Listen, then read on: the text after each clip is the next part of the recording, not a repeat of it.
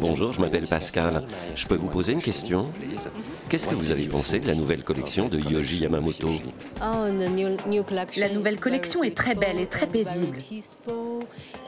Vraiment élégante. Et cette gamme de couleurs noires, j'ai vraiment aimé ce défilé.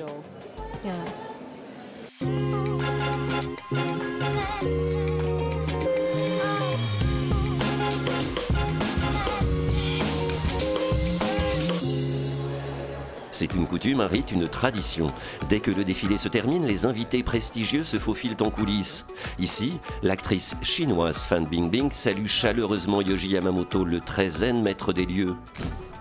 C'est bon pour la communication et c'est bon pour le moral, parce que les designers de mode ont toutes et tous une particularité remarquable. Les blessures ne les découragent pas et la colère peut devenir moteur de réflexion. Je suis triste. Je viens de perdre mon jeune frère et ma mère. Des personnes très importantes pour moi. Je suis désolé. Non, non, non, non, non. Cette colère m'a permis de faire ce défilé. Mais vous êtes un battant. Et cette fois, vous avez joué avec le rouge, le noir et le rouge. Oui.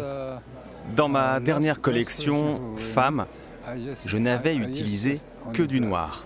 Une couleur qui marche bien en termes de business. Vous êtes également très combatif en affaires. Le business de la mode, c'est un pari monstrueux, donc je dois me battre. Se battre en temps de paix, lutter en temps de guerre. Svitlana Bevza est ukrainienne. Comment est-il possible de travailler à Kiev aujourd'hui La mentalité ukrainienne. Peu de gens ont voulu quitter le pays. Donc le processus de création, notre travail que nous aimions, ça nous a littéralement sauvés mentalement, émotionnellement.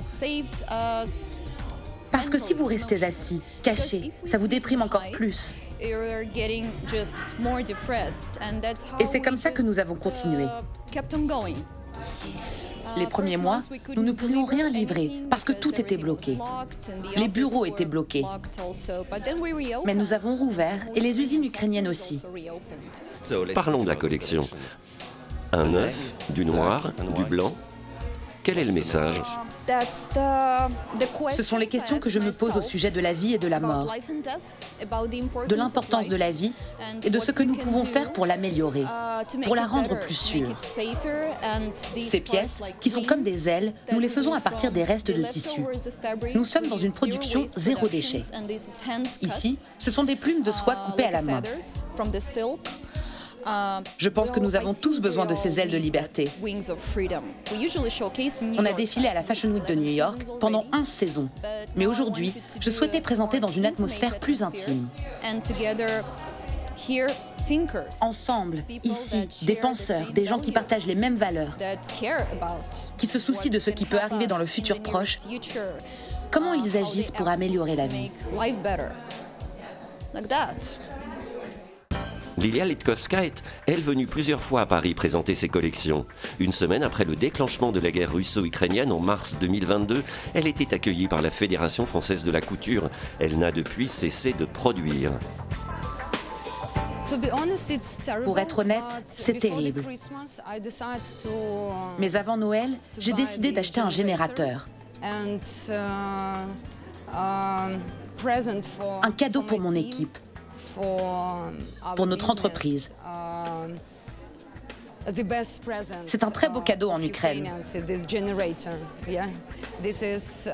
Ce générateur fait partie des choses qui nous aident à continuer à vivre, à marcher, à trouver des réponses. Pour moi, c'est plus que de la mode. Pour moi, c'est l'occasion de faire passer mon message trouver qui on est, tout le temps. Être responsable de tout.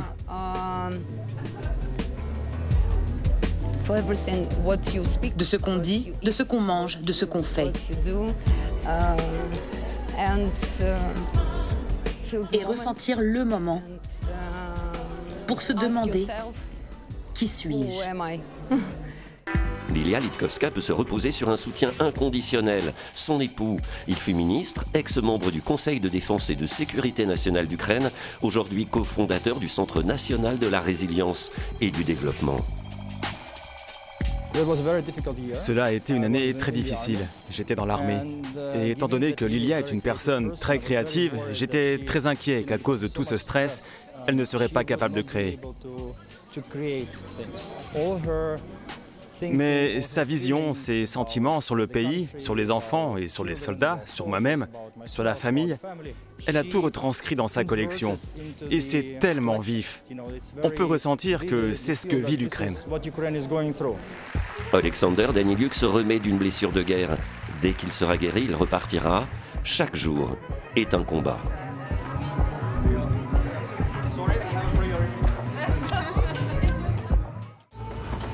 2016, Côte d'Ivoire. À Grand Bassam, une attaque d'Al-Qaïda se solde par un massacre. Ça courait, ça criait, on entendait des coups de feu. Population traumatisée, tourisme en berne.